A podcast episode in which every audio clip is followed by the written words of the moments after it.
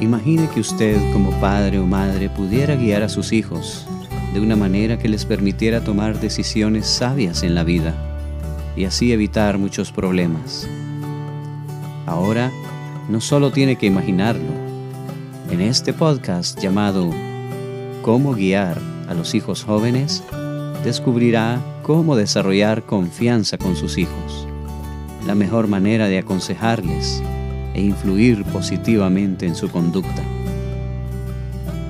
En este cuarto episodio titulado Los consejos, las normas y las expectativas, escucharemos la conversación de una madre y su hija acerca de un tema desafiante que enfrenta en su vida, y luego a un hijo que cumple con las expectativas de su padre.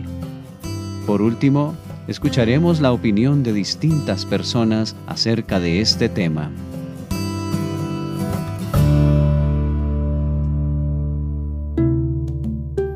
Juana y Silvia andaban realizando algunas compras en el mercado. Cuando de regreso hacia su hogar, pasaron por la plaza de su comunidad, en la que pudieron observar varias parejas sentadas en las bancas. Veo que algunas de estas chicas son de tu edad, hija. ¿A vos te gustaría tener novio? Por supuesto, mamá. Todas mis amigas quieren tener novio. ¿Y vos aceptarías ser novia de cualquiera que te lo pidiera? ¿O te fijarías en sus cualidades? Supongo que lo más importante es que sea guapo y que sea amable conmigo. ¿Y qué de sus cualidades morales, tales como la responsabilidad, la veracidad y el respeto, hija? Yo nunca había pensado en eso. Por supuesto que esas cualidades son buenas, pero realmente importan tanto en el noviazgo. De hecho, son muy importantes. Tener un novio es un paso hacia el matrimonio. A veces este paso se da y a veces no. Pero cuando llegues a tener un novio, es importante que él tenga las cualidades morales que son necesarias para ser un buen esposo. Eso sí es bastante serio.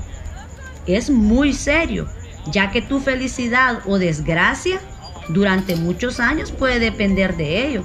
Si deseas, en otra oportunidad podemos conversar sobre cómo darse cuenta si un chico o un hombre tiene esas cualidades. Gracias mamá, me gustaría saber esto.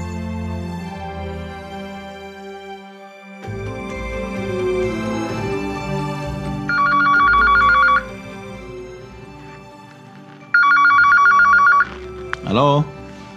Hola papá, te llamo para avisarte que tengo que quedarme dos horas más en casa de mi amigo Franco para terminar un proyecto. Ah, bueno, hijo, qué bueno que llamaste. Así ya no estamos preocupados aquí pensando por dónde andabas. Al recibir esta felicitación de su padre, Jaime se sintió muy bien y decidió seguir avisando a sus padres de sus planes para poder recibir más felicitaciones.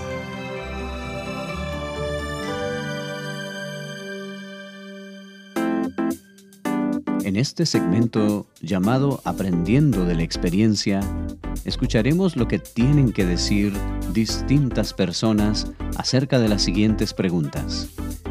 ¿Cómo podemos conversar con nuestros hijos sobre los problemas que enfrentan en sus vidas? ¿Cómo comunicamos a nuestros hijos las normas y expectativas que tenemos en cuanto a su conducta?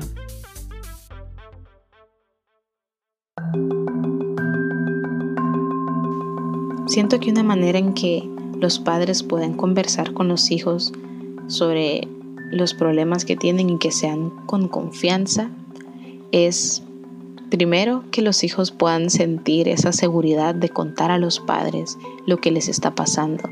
Y una manera de cultivar eso puede ser cuando los padres nos cuentan esas historias o esas anécdotas de situaciones o dificultades que han pasado en sus vidas y también cómo lograron solucionarlo o qué aprendizajes obtuvieron de eso.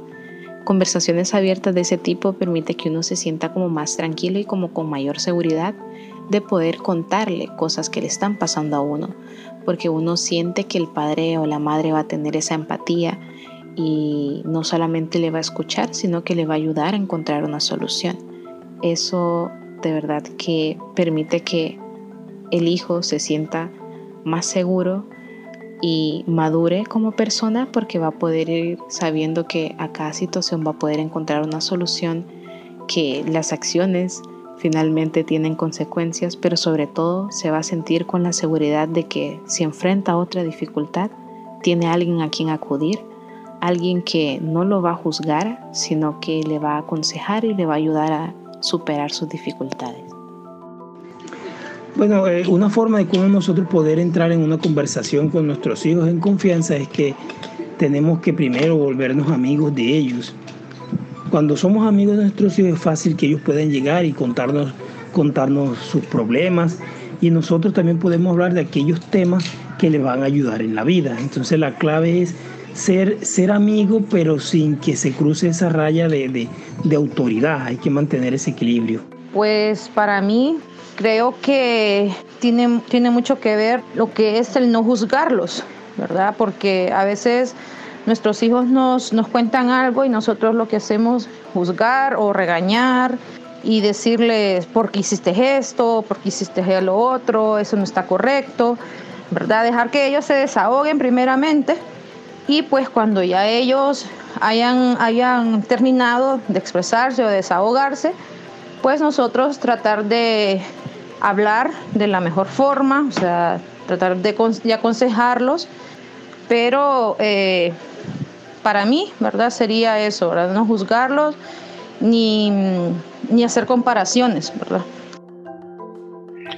Una de las causas por la cual nuestros hijos pasan muchos problemas en las vidas de ellos es porque nosotros como padres nos hemos nos hemos dedicado más a nuestro trabajo, a, pagar la renta, a estar al día con las cosas materiales, se puede decir, como si tienes un carro, si tienes casa, tienes que pagar la luz, tienes que pagar el, cable, tienes que pagar la electricidad, y etcétera, etcétera, etcétera.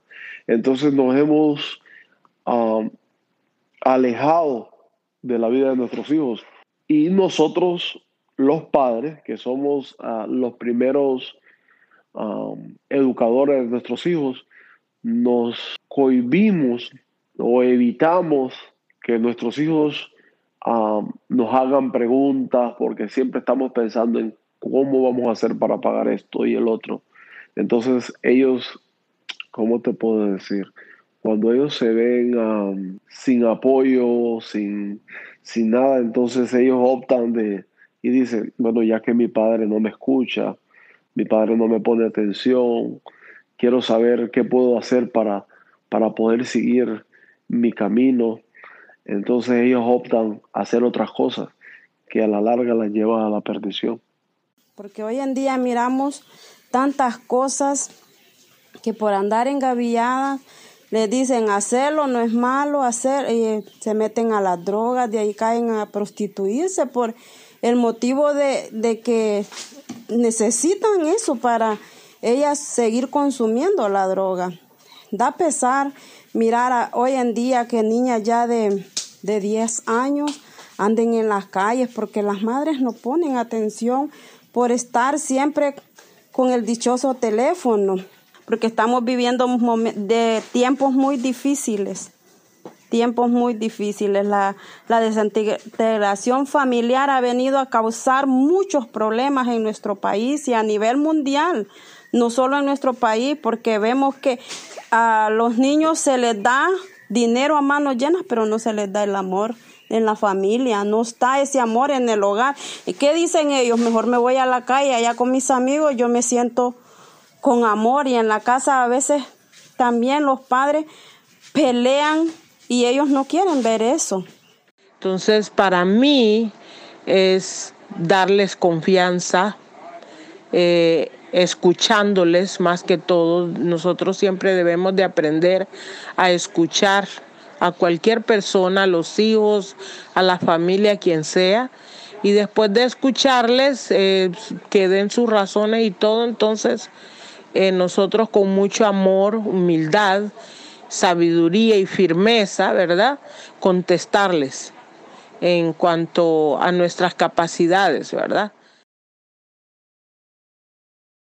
Es natural que como padres se tengan ciertas expectativas sobre la conducta o el comportamiento de los hijos, pero cómo comunicárselas sin hacerlos sentir como que están bajo una especie de dictadura o que los padres la están imponiendo solo porque sí. Creo que lo primero es el ejemplo.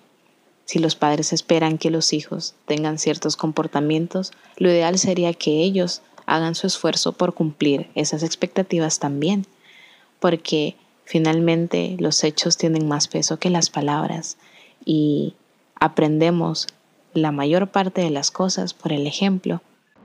Algo que ha resultado para nosotros muy factible o bueno en el tema de la comunicación de normas ah, hacia los hijos sin parecer que estamos imponiendo una norma de conducta muy elevada para ellos, es que sean parte del proceso de toma de decisiones a medida que van creciendo. Tal vez cuando están pequeños, pues las normas las dictan los padres, pero a medida que van creciendo y que los hijos van llegando a la edad de la prejuventud, donde su sentido de justicia se eleva y se despierta, entonces las normas tienen que ser compartidas, construidas y socializadas juntos.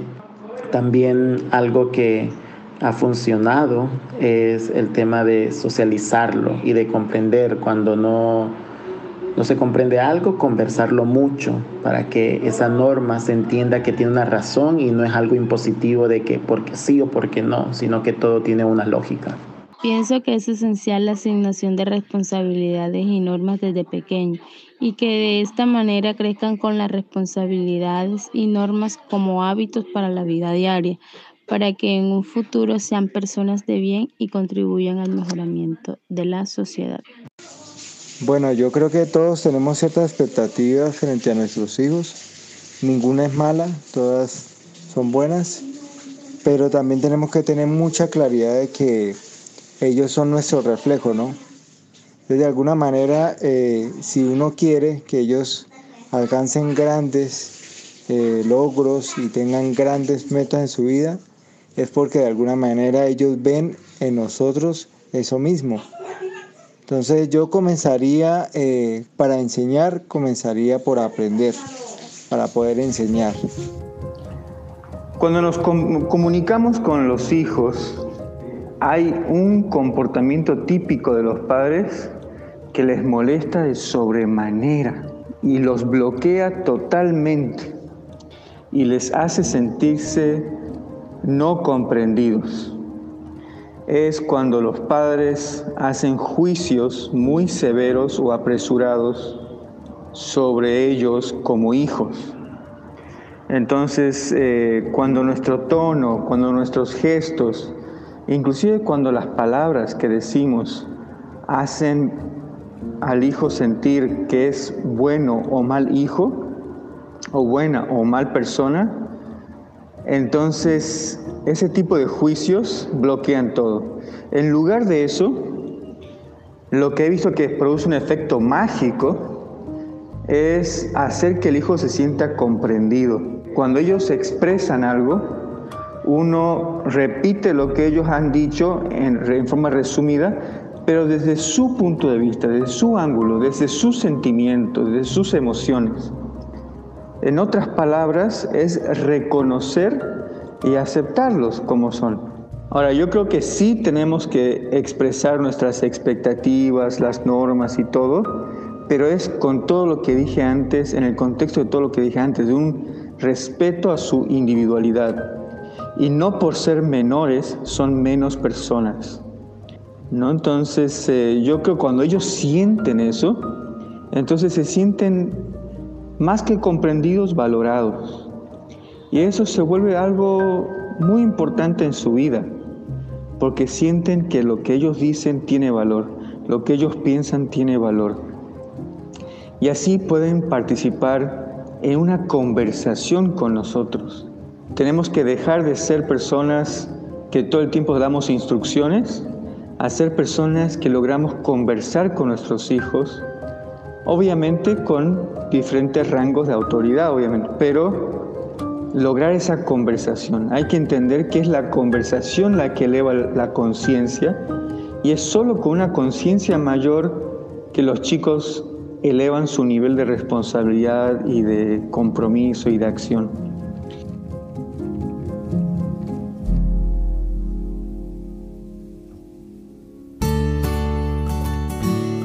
Este fue un espacio auspiciado por la Asociación Bayan, Summit y la Universidad de Berkeley en California, quienes buscan apoyar el desarrollo de las habilidades en los padres de familia en su gran labor de guiar a sus hijos jóvenes.